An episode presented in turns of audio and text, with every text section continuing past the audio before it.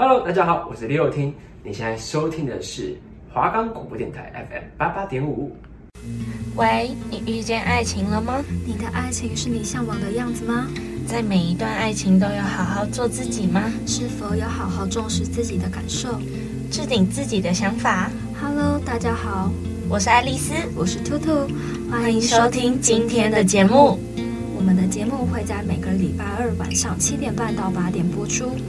记得准时收听哦！我们的节目可以在 First Story、Spotify、Apple Podcasts、Google Podcasts、Pocket Casts、Sound Player 还有 KKBOX 等平台上收听，搜寻华冈电台就可以听到我们的节目喽。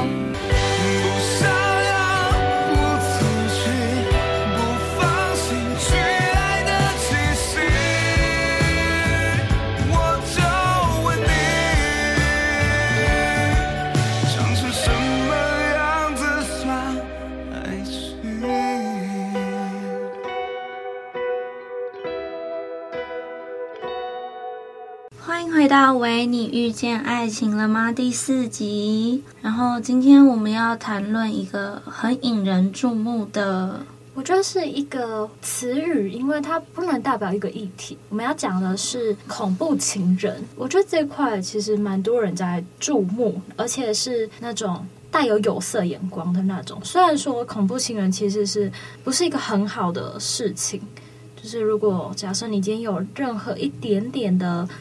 就是沾上边，对，然后就被放大检视那种，就可能你只有一点点符合，或者是说你有点类似的那种，就会被人家放大检视，说，哎，你会不会是恐怖情人啊？你会不会是说，嗯，你对你的另外一半会造成一些什么精神上的压力，或者是心理上的伤害之类的？而且我觉得现代人对于恐怖情人的定义有点太。我觉得是偏激耶，对，就是他没有到那一种，就是非得要冠上恐怖情人这个名词下去，就是形容他说啊，你就是恐怖情人啊之类的。而且他没有一个医学上面的证据，就是他不是一个可以被定义的名词。我觉得在现代大家来说，它不是一个可以被定义的名词。嗯，因为大家在。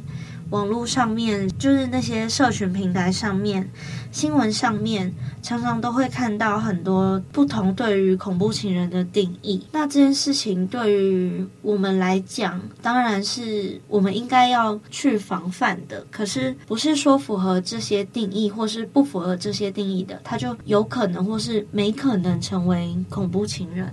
再次说，恐怖情人这件事情对于现代社会来说是蛮沉重的。应该说，这个议题一直以来都存在，但是当有了这个名词的出现之后，它开始被就是有点恶意的使用，或者是说我们会看到一些新闻，或者是说网络文章之类的，其实他们就是直接下一个耸动的标题说啊，恐怖情人怎么样怎么样，他们会太偏激的使用这个词语，而且是没有适当的使用，而且现代人所定义的恐怖情人。你觉得真的是我们所想象的那样吗？我觉得其实不是，他们就只是可能，虽然说这样讲的话有点自欺欺人，但是他们可能只是不懂得怎么表现，说我很爱你，我想要关心你的那种方式，他们只是过度的表现出来。我觉得就像是他们所想表达的是说，我真的很爱你，我想关心你，我想关心你，只是我不知道要怎么用适当的方式，因为我觉得。他的有点像是说太过于的去做这件事情，导致说另外一方负荷不了，你懂吗？我懂，而且这件事情其实每个人所感受压力的程度不一样，所以就是恐怖情人当这个名词出现了之后，大家才会去放大检视另一半所对你造成的压力。我是这样觉得，你开始会在意说。诶，他是不是这一点行为有一天会变恐怖情人的那种样子？但其实你去想，过去没有这个词出现的时候，你会这样在意吗？对，就只是因为你现在有这个东西出现，就像是举例来说，忧郁症那种问题，其实很多时候你感觉自己是忧郁症，但其实但类似，但是短暂的忧郁期。对对对，就是它并不是你感觉那你那个样子就是忧郁症，因为其实忧郁症还是需要就是你看精神科相关治疗，然后再去判断说你是不是有忧郁症这样，而不是说像网络你看了那些文章之后，就是说什么啊你就觉得你有点像是这样子，因为网络上也有看到一些名词叫什么阳光抑郁症之类的那种东西，你自己又不是医生，然后网络上的那些东西也就只是参考，那也不能够代表什么东西。我觉得大家还是要去寻求专业的帮助，而且再来是回到我们今天的议题——恐怖情人。那你觉得对于恐怖情人，应该说我们自己对于恐怖情人的定义是什么？我觉得，嗯，就是我在之前有看到网络上有一个就是说法，他就是举例说恐怖情人有哪一些特点，他大概就列出了。几个特点，对，他就列出几项的那一种，然后他就有讲到说，恐怖情人可能会有缺乏同理心，然后嘴巴都会出现“我就是因为爱你，所以我才怎么做”这样的那种，就是有点情绪勒索的那种。对，我觉得这样子变相有点变成他是情绪勒索的人。对对，然后还有就是一点就是情恐怖情人会情绪勒索，他表面上会关心你，然后实质上说你如果这样做的话，你试试看的那种。或者是说，他想要控制你，就是控制你所有一切，包括你的穿衣打扮、谈吐之类的。这很大方向性的去讲述说，恐怖情人是这样子吗？照理来说，缺乏同理心这个事情有点主观。你没办法站在客观的角度觉得说啊，他今天这件事情他是否就是有具有同理心？这样同理心这件事情有点像是自我感受，就像是说你觉得他今天没有同理心，但是他今天他是觉得他自己已经有做到这方面的事情。就像是说，我们大部分人会觉得同理心大概是你要能感受别人的感受，你要就是站在对方的立场想，但是可能他今天也有站在你的立场想，他也有去感受你的。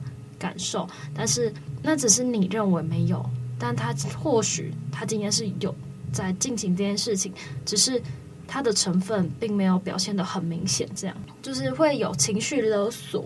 我觉得情绪勒索其实多多少少，就是不管在爱情、友情，或者是在亲情方面，其实我觉得多少都有情绪勒索的事情出现。因为有时候只是开个玩笑的那种情绪勒索，又不是说什么如果你真的不怎么样的话，我就一定会。就是做出什么很伤害你的事情，对对对对。但其实我们小时候多多少少都会听到一些情绪勒索的话，就比如说爸妈都会说：“哦，我这样子帮你报补习班是为你好之类的。”我相信这些话大多数人都有听过。然后再来是说，刚刚有讲到一点是，他们都会逼你说：“你这样试试看。”我觉得这点有点。就是有时候会开玩笑，假如就像我跟朋友讲，我说你这样，你再这样，你试试看啊，你看我会不会打你？对对对。然后就是闹着玩的那种，然后就是会跑来跑去闹着玩，就是我觉得这好像不太能去定义。但是其实，在感情上，如果他是带很有情绪的说话的话，讲真的，我们不能去断定说他这样就是怎么样，除非。他已经迈入那种家暴阶段了吧？我觉得对，就是再一点是他要控制你的一切。我觉得很多时候我们在跟家人相处上面，我们也会常常受到家人的一些控制之类的。就像是我们上一集有讲到的，家人会希望我们朝着他们想要的路走。可是我觉得只是因为家里面的想法就是不希望你走冤枉路。但是我觉得另外一半他有时候也是这样想的，就是。如假如另外一半比你年纪比你大，或者说他比较有自己的想法，比较有自己的意见之类的，他当然会觉得说，他希望你可以少走一些冤枉路，或者是说少受到一些挫折、失败这样子。我觉得，因为另一半比你大的话，他们已经走过你走过的路，尤其是如果你们又是相同科系、出路相同的话，他们当然已经经历过很多你们已经经历的事情。那也不希望我们再去走一些绕远路之类的。当然，就是为你好，希望你可以直直朝你的目标前进。只是以上上述这几点。我会觉得，如果可以沟通的话，就尽量用沟通的方式去，去做。其实很多时候，你在网络上查恐怖情人的特征，它有有一点是你跟他沟通之后，这个问题并没有解决。可是我觉得。就是像是我们每一期都会提醒大家说，沟通这件事情真的很重要。沟通的方法也是很重要的一点，就是有些人沟通方法就是用错方法，所以当然你们吵架只会越吵越凶。嗯，我们之前也有讲过说，像无效沟通这样，就是我们之前有讲过说，吵架也是一种沟通方式。但是其实我们有时候讲的不适用于每一个情侣上面，不是每一个情侣间都能用吵架的方式来沟通。常常会有人说，就是能长久恋爱就是吵不散的情人。但是有时候你吵架，另一半心也是会累。因为常常讲出来的话，在气头上，我们都会不经大脑，所以我们都要知道说，我们该如何有效跟另一半沟通。而且，其实讲真的，你要去很明白说，吵架的时候，吵架那些话不能放在心上，因为那些话就只是一个气话。这样，就是吵架要比谁讲话比较狠，大家都嘛讲得出来。但是你要很清楚知道说，我们现在是在吵架，在讲的就只会是气话而已。伤人的话一定不会少，对。可是我觉得是要怎么样去让你们之间的沟通能够达成有效沟通，对。然后之间的问题能够达成共识，一致的去解决。再来是伤人的话，我们都知道说会留在心里很久。如果你能调试，你就去调试；如果不能调试的话，也请去跟另一半好好的讲。就是吵架讲这些话真的很伤人之类的。像我自己跟我另一半吵架的时候，我们也都会讲伤人的话，我们也都会觉得说，诶，那是不是我们这次吵完我们就要分手了？但实际上就是我们两个都属于那种吵架讲的话都会不经大脑，然后也不会往心里去的那一种，所以常常吵完架之后，就可能抱一抱就和好了。说到抱一抱，我觉得抱抱这件事情其实蛮治愈人心的。我觉得抱抱是心跟心最近的时候，对，两个人心跟心最近，而且抱抱好像会分泌什么什么激素之类的吧。反正我觉得抱抱蛮容易让所有的事情就是平静下来。嗯，我认为抱抱是一个很有效可以和好的一种感觉，就是也是一种方式。对，就是我觉得抱抱像是说。当对方在无力感或者是情绪有点崩溃的时候，你给他一个拥抱，胜过你跟他讲了很多很多的话，就是一个拥抱胜过千言万语。我觉得再是，如果可以以沟通就是来解决这些问题的话，就不用说到要分手的地步。没有那么容易分手，我觉得。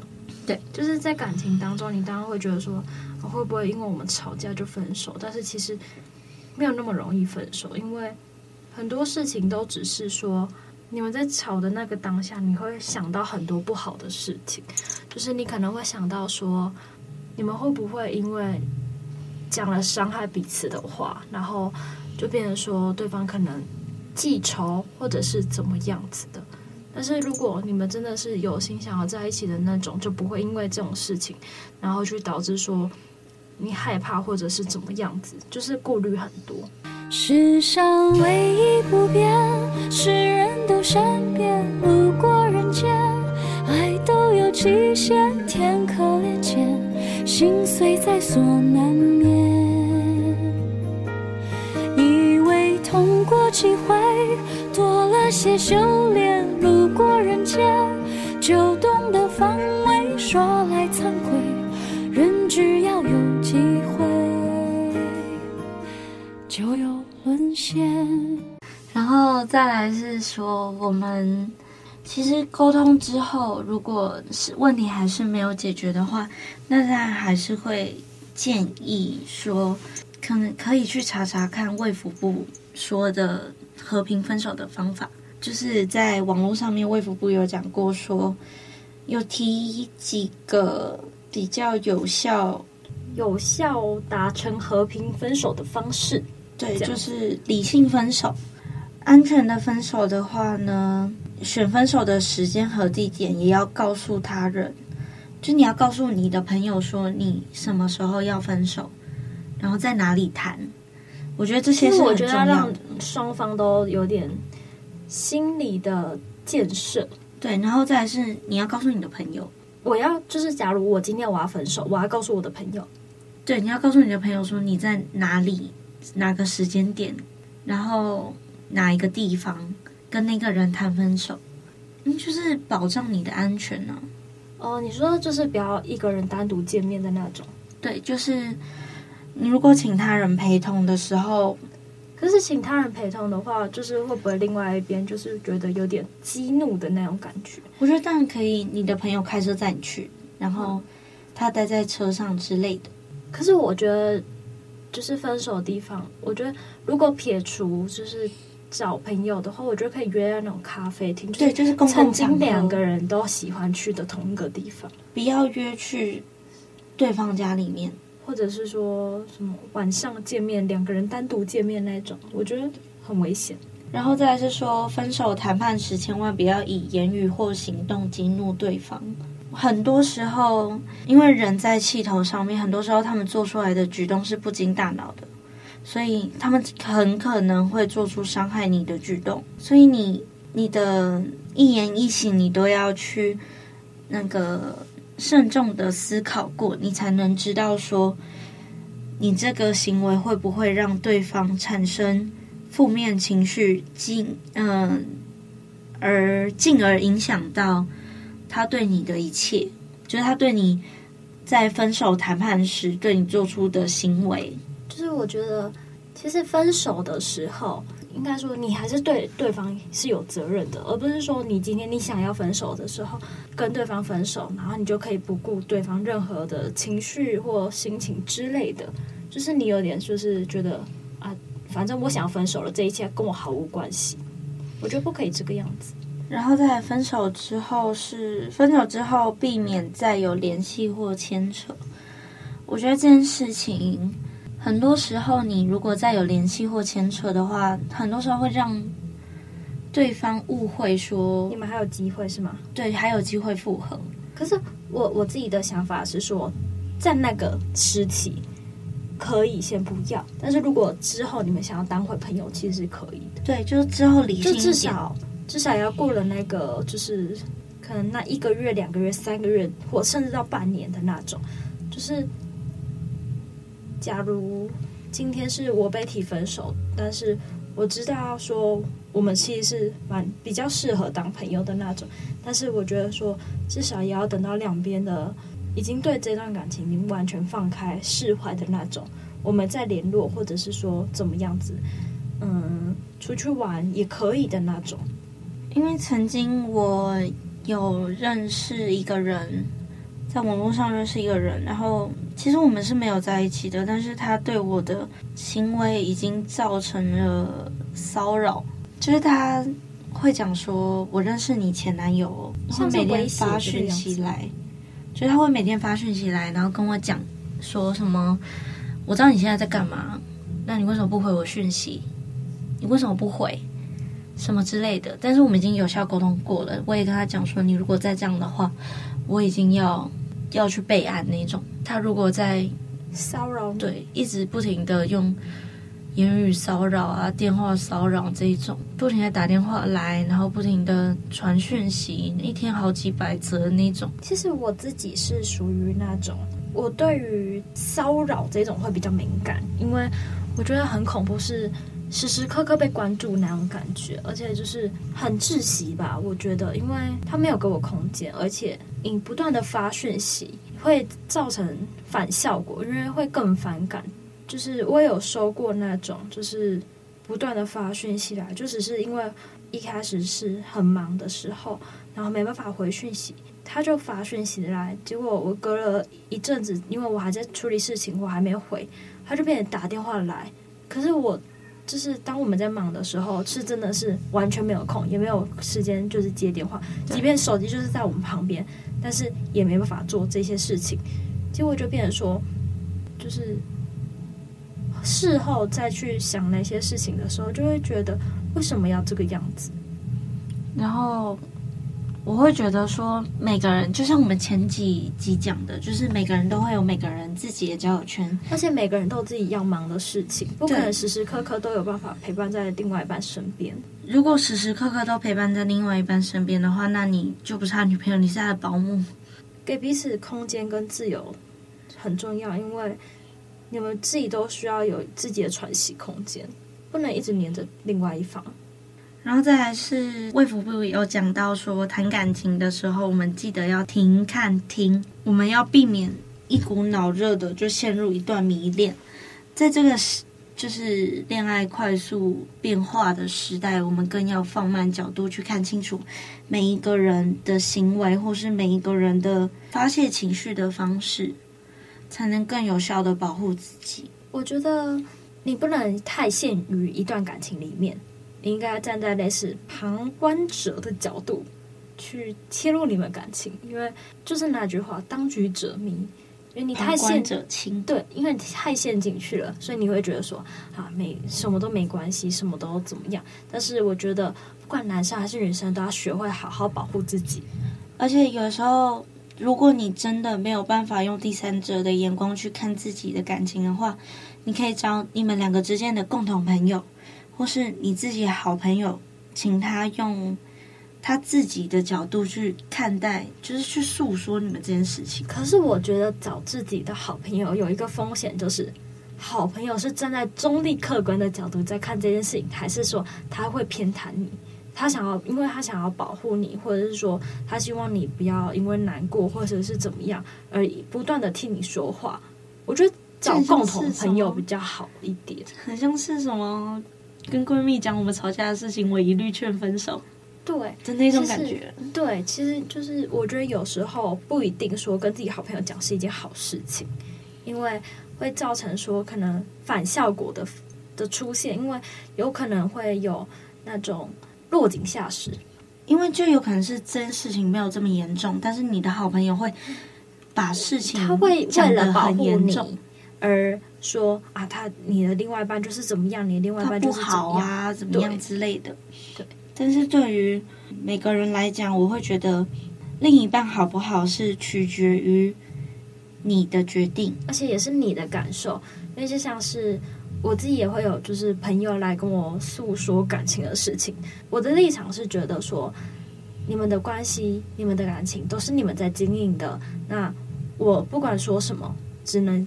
让你当做参考，你不能照着我的方向走，你要有你自己的想法。因为这段感情，你还想不想经营，或者是说你想不想放弃，都取决于你。那我会去分析说不同面向，如果你做了，会导致怎么样的后果？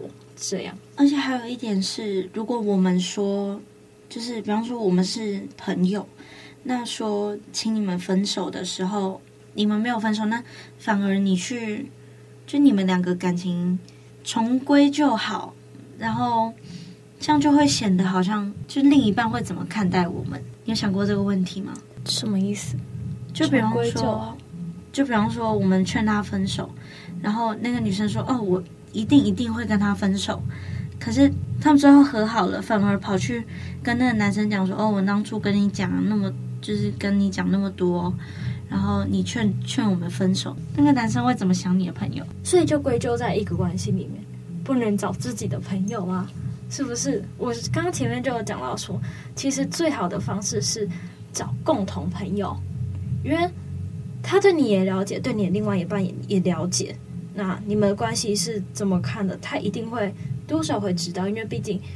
没有没有人会希望看到自己的两个朋友原本好好在一起的，然后最后分开。然后回到卫福部的部分，他有说分手的理由不要一昧的归咎于对方，而应该以自己的个人因素出发。可是我觉得听到很荒唐的事情是说，啊，你很好，但是是我怎么样？他说的指的个人因素是说，哦，必须更换工作、出国进修、家庭问题。而不是说哦，你很好，只是因为我个人的问题，所以我没有办法去回应你的好。可是我觉得家庭问题这一点有点很容易被别人当做推脱的借口，就是会说家里觉得家里怎么样，家里觉得我们怎么样的那种。听过蛮多的是把家里搬出来讲，但其实我觉得把家里搬出来讲好像也不是一件很好事情。我会觉得，你如果在分手的时候一昧去把错都归咎于对方，那对方就会觉得说，哦。这段感情凭什么分手都是我的错？你有遇过这种人吗？我没有遇过，我自己是有遇过这种人。就是其实那时候我跟我前男友分手的时候，他就是不断的说我在伤害他。但是我自己个人是觉得说，即便我有问题，那你就没有吗？嗯、就是分手不会是一方的问题，不会只是，除非今天是什么你绿了别人那种，才会只是一方的问题。合理来说。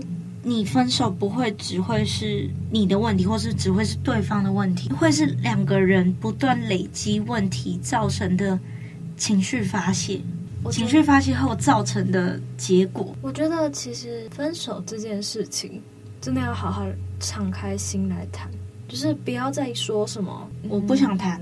对对对，就是。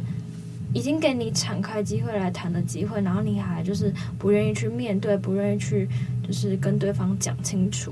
因为我自己就是有被分手，也有被提，就是自己主动提分手的经验。那我自己主动提分手的经验，我自己就是跟对方好好讲的那种，就是我会去说，因为我现在是怎么样子。那主要也是不想浪费别人的时间，因为我觉得不能因为自己自私，然后就浪费别人时间。但是我也问过对方的想法，说，那如果你觉得我们不分手会比较好吗？再来是分手这个问题，我觉得也是一个很好去审视自己的契机吧。就是你可以去审视说，你在这段感情里面，你有哪里做得不好啊？你也可以重新去更认识自己，了解自己的需求。或是你可以更想知道说，你想要拥有什么样的关系，能够把握住未来的机会，去拥有一段属于自己的感情。就是说，每个人都很值得被爱、被肯定，都应该要好好保护自己。其实，我觉得恐怖情人这件事情会造成你在接下来的感情中，你会不敢去碰感情。怎么说？就是分手这件事情是允许悲伤的，但是你不要去贬低你曾经的另一半，不要去人格毁谤他们。每个人都是优秀的，每个人也是独立的个体。因为你去，当你去人格回谤他们的时候，你有没有自己想过说，你曾经爱那么一个真实的他？而且我觉得说，一开始就是你们会在一起的时候，你当然会觉得他哪里都好。但是你们在一起之后会发现，其实再好的人也身上也是会有缺点，再好的人也是有他的脾气，然后他的底线之类的。那我觉得不能说因为。这个样子，所以就觉得说，分手后去到处说三道四，说自己的另外一半怎么样，什么脾气不好啊，个性不好啊。你曾经也爱过那样的他，对，而且就是假设你今天就是很不能接受这样的他的话，那你们为什么当初要在一起？那你有想过当初你们曾经那么包容对方的时期，那为什么最后会变成这样？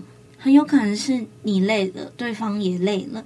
那很有可能是你们终究还是归咎于一句话，就是你们之间的包容没有办法让你们持续长久的走到未来，就走到最后这样。其实爱情的选择没有对错，持续的贬低会只会让你的情绪越来越低落，然后对已经破裂的关系或你的未来没有什么好处，而且会就是更不好。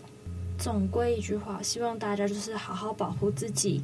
尽量在感情里面就是坦然一点、坦白一点，更多的是沟通、包容，就是另外一半。因为总会有好的时候，也会有不好的时候。不好的时候，就是尽可能的把它讲出来，而不是你觉得说好，我现在可以包容他，我现在可以就是接受他这个样子。但是有时候这样子的决定，可能就是在纵容他。然后再来是说，我想讲的是，希望大家都可以在这个爱情变化快速的时代，慢慢了解一个人，放慢自己的步调，找寻真正适合自己的人，更加了解自己。让我陪着你在这雨中旅行。下一集我们要讲的是，放弃一个自己很爱的人会遗憾吗？我觉得肯定是会遗憾的，但是就是因为没有可能，也没有机会，也回不去了，那就这个样子吧。我们想讲的是，讲述那种心里的遗憾。我觉得遗憾其实多少都会有，而且已经是事实了，就是也要。